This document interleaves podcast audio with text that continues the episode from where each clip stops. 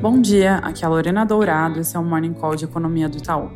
Destaque dessa semana é a decisão de política monetária que acontece nos Estados Unidos e também na zona do euro.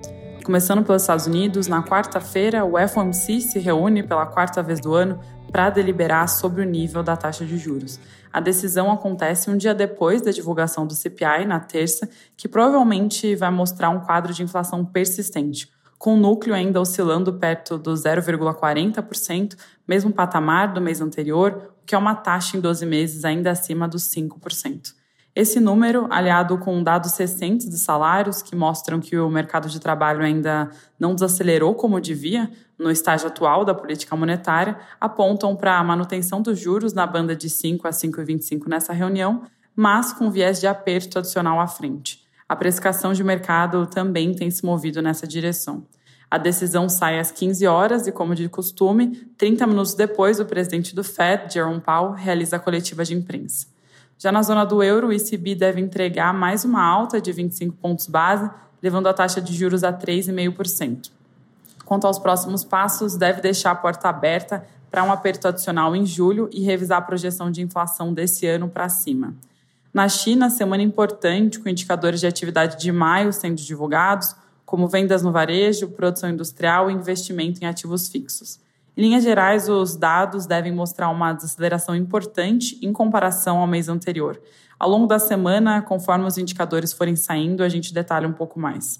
Aqui no Brasil, o destaque da semana são os indicadores de atividade econômica, com vendas no varejo saindo na quarta, receita do setor de serviços na quinta e BCBR, que condensa todos os dados recentes de atividade para abril, saindo na sexta-feira.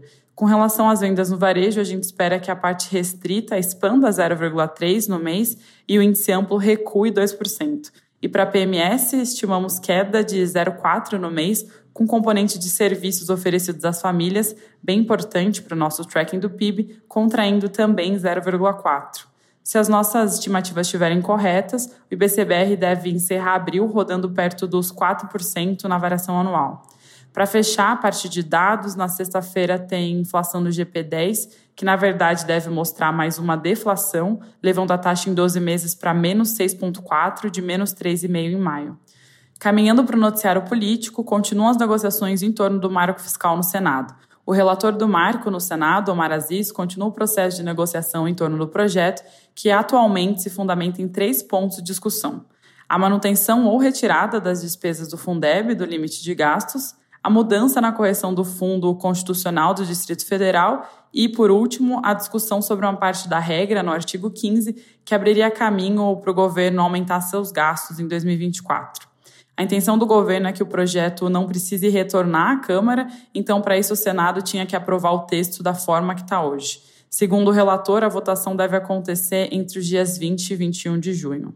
Outro tema que tem estado nos holofotes desde que a regra fiscal foi endereçada é a simplificação tributária.